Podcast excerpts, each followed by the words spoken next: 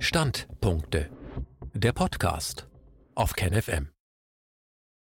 Anpassung oder Widerstand?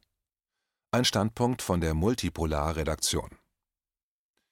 Vorbemerkung. Die folgenden Auszüge sind dem Buch Anpassung oder Widerstand der Bürger als Souverän, Grenzen staatlicher Disziplinierung entnommen, das 1987 erschien, damals im Kontext des zivilen Ungehorsams innerhalb der Friedens- und Anti-Atom-Bewegung. Es war die letzte Buchveröffentlichung des 1925 geborenen und 1990 verstorbenen Strafrechtsprofessors Joachim Helmer, von dem seinerzeit Gastbeiträge auch in der Süddeutschen Zeitung und der Zeit veröffentlicht wurden. Multipolar veröffentlicht einige Auszüge aus diesem Buch, das mehr als 30 Jahre nach Erscheinen sehr aktuell wirkt. Bürger und Staat Ich erinnere mich an ein Kindheitserlebnis. Es muss etwa 1936 gewesen sein. In einer deutschen Zeitung war auf der ersten Seite Stalin mit bluttriefenden Händen abgebildet. Darunter stand etwa der Schlechter von Moskau. Ich fragte, wer Stalin sei, und als mich meine Eltern aufgeklärt hatten, schien es mir unfasslich, dass der Regierungschef eines Landes ein Mörder sein sollte. Der oberste Repräsentant eines Staates konnte doch kein Verbrecher sein. Staat und Verbrechen das war für mich wie Feuer und Wasser. Etwas von diesem kindlichen Glauben wohnt heute noch in jedem von uns. Unglaublich erscheint uns der Gedanke, dass der Staat Unrecht begehen könnte.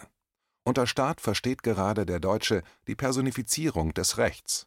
Der Staat ist für uns schlechthin der Hüter der Verfassung, ja die Verfassung selber. Widersprüche, ja Gegensätze zwischen Staat und Verfassung sind für uns undenkbar. Was der Staat tut, ist grundsätzlich wohlgetan. Der Staat macht sich diese Einstellung seines Bürgers natürlich zunutze. In weiten Bereichen werden von ihm Verfassung und Staat als Synonyme behandelt, vieles wird als Verfassungsschutz ausgegeben, was nur Staatsschutz ist. So haben die Verfassungsschutzämter nicht etwa die Aufgabe, über die Einhaltung der Verfassung zu wachen, was bedeuten würde, dass in erster Linie die Einhaltung der Grundrechte gegenüber dem Bürger überwacht werden müsste, weil diese Grundrechte am Anfang unserer Verfassung stehen sondern es werden durch diese Ämter umgekehrt nur die Bürger auf ihr Verhalten gegenüber dem Staat überwacht.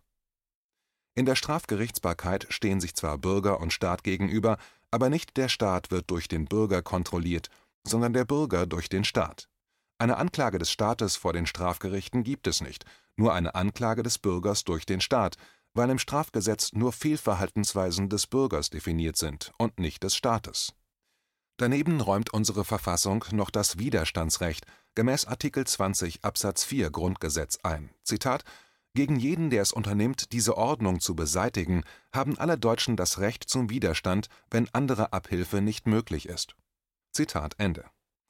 Dieses Widerstandsrecht wird von den Politikern unseres Staates bezeichnenderweise lediglich als Staatsnotstandsrecht ausgelegt, das heißt, der Bürger darf dem Staat zu Hilfe eilen, aber er darf nicht gegen den Staat Widerstand leisten. Das Schweigen des Volkes ist die Macht des Staates. Deshalb wird bei uns die schweigende Mehrheit auch als staatserhaltend angesehen.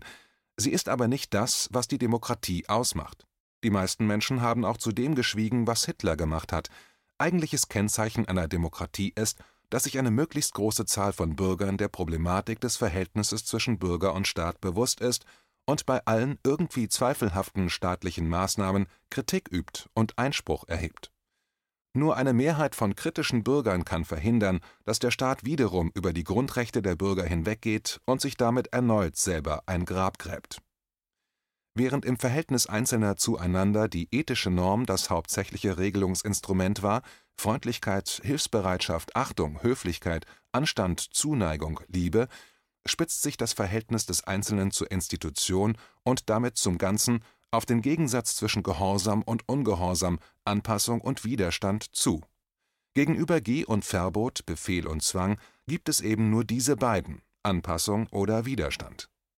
Auch die Grundrechte der heutigen Verfassung sind nur ein Kapitel in der Geschichte des Kampfes des Individuums gegen den immer stärker werdenden Staat, gegen eine immer noch vom Individuum abstrahierte und gewaltausübende Staatsmacht. Wenn wir heute in der Verfassung Grundrechte haben, dann lässt sich dies überhaupt nur vor dem historischen Hintergrund des Gegensatzes zwischen Individuum und Staat und einer missbräuchlichen Verwaltung der Interessen des Individuums durch den Staat erklären. Widerstand und klassische Ethik Wer nur dann von Sittlichkeit spricht, wenn die ganze Menschheit davon profitiert, hat sich etwas sehr Edles vorgenommen. aber er würde erleben, dass der Staat sich sofort an die Stelle der Menschheit setzt und die edlen Motive des Einzelnen für sich in Anspruch nimmt. Dem Staat fällt es natürlich leicht, dem Bürger zu sagen, um euch zu schützen, ist es meine Pflicht, möglichst viel Macht, Polizei und Militär anzusammeln, denn euer Nachbar oder ein böser Feind würde euch sonst vernichten oder unterjochen, weil die Wahrheit dieser Behauptung kaum nachprüfbar ist.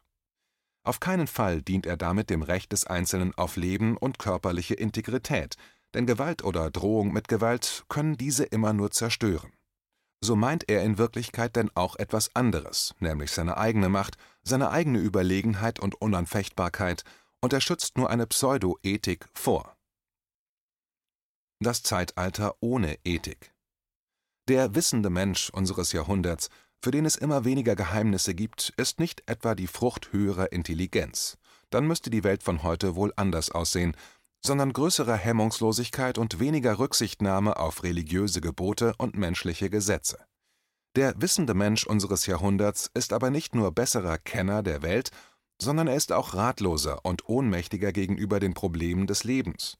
Er hat an moralischer Kraft der Selbstbestimmung und der Lösung allgemeinmenschlicher und politischer Probleme verloren und zwar in einem Augenblick, in dem es angesichts der technischen Macht, über die er verfügt und die ausreicht, die ganze Welt zu vernichten, gerade auf diese Kraft in erhöhtem Maße ankäme. Die Kehrseite des Aufschwungs der Naturwissenschaften ist die ethische Schwäche, an der wir heute leiden. Widerstandsrecht und Widerstandspflicht Wir kommen auf das schon eingangs erwähnte Widerstandsrecht zurück. In unserer Verfassung heißt es, Artikel 20 Absatz 4 Grundgesetz, Zitat, gegen jeden, der es unternimmt, diese, gemeint ist die verfassungsmäßige Ordnung zu beseitigen, haben alle Deutschen das Recht zum Widerstand, wenn andere Abhilfe nicht möglich ist. Zitat Ende. Dieses Widerstandsrecht ist in Deutschland ein Novum, während die klassischen Demokratien unter Verfassung von Anfang an vor allem die Sicherung der Rechte des Einzelnen gegenüber der Obrigkeit verstanden haben und verstehen Magna Carta Libertatum 1215 Amerikanische Unabhängigkeitserklärung 1776 und Französische Erklärung der Menschen und Bürgerrechte 1789 wird die Verfassung in Deutschland vor allem als Ordnungsinstrument des Staates aufgefasst. Einen Widerstand und ein Widerstandsrecht hat es durch die ganze Menschheitsgeschichte gegeben. Das Widerstandsrecht war bloß nicht immer normiert mit aufkommender Naturrechtslehre haben sich Widerständler auf ein übergesetzliches Widerstandsrecht berufen, wie ihm in klassischer Form Schiller im Wilhelm Tell Ausdruck verliehen hat: Zitat, „ und holt herunter seine ew'gen Rechte, die droben hangen unveräußerlich. “Aber auch als Naturrecht geriet es, vor allem in Deutschland, in eine Krise und wurde von Kant weil bei einer schon subsistierenden bürgerlichen Verfassung das Volk kein zu Recht beständiges Urteil mehr hat zu bestimmen, wie jene solle verwaltet werden. Und erst recht von Hegel. Zitat, dass das Wohl eines Staates eine ganz andere Berechtigung hat als das Wohl des Einzelnen Zitat Ende, abgelehnt. Welcher Kollektivismus! Der Standpunkt, dass auch normiertes Unrecht gültig sei, brach sich immer mehr Bahn Dementsprechend hat auch der Bundesgerichtshof in den wenigen Verfahren, die gegen Justizpersonen des Dritten Reiches wegen Rechtsbeugung eröffnet wurden, immer wieder entschieden, dass selbst Verurteilungen zum Tode rechtens waren, wenn sie mit den damaligen Gesetzen übereinstimmten. Auch in unserer geltenden Verfassung fehlte zunächst ein Widerstandsrecht.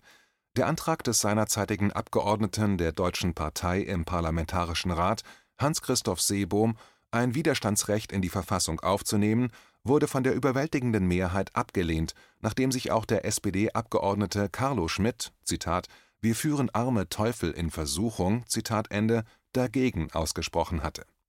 Das Widerstandsrecht wurde erst später, 1968, zusammen mit den Notstandsgesetzen, gewissermaßen als Ausgleich für die Einschränkung der Grundrechte in die Verfassung aufgenommen.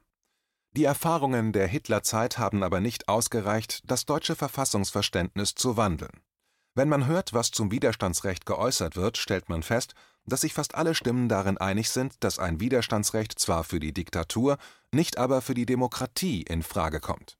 Demgemäß wird das im Grundgesetz normierte Widerstandsrecht als Staatsnotstandsrecht aufgefasst, also das Recht des Bürgers, den Staat durch Widerstand gegen Kräfte zu schützen, die ihn gefährden.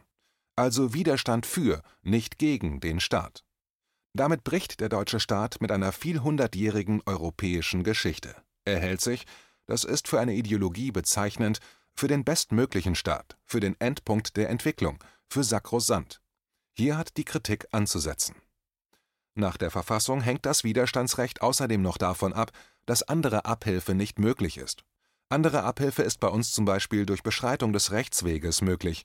Der Vorbehalt der Rechtswegbeschreitung hat aber gerade in entscheidenden Momenten nicht zu dem verfassungsmäßig gebotenen Schutz der Grundrechte des Bürgers geführt. Es gibt daher sehr wohl Bedarf an einem Widerstandsrecht auch in der Demokratie.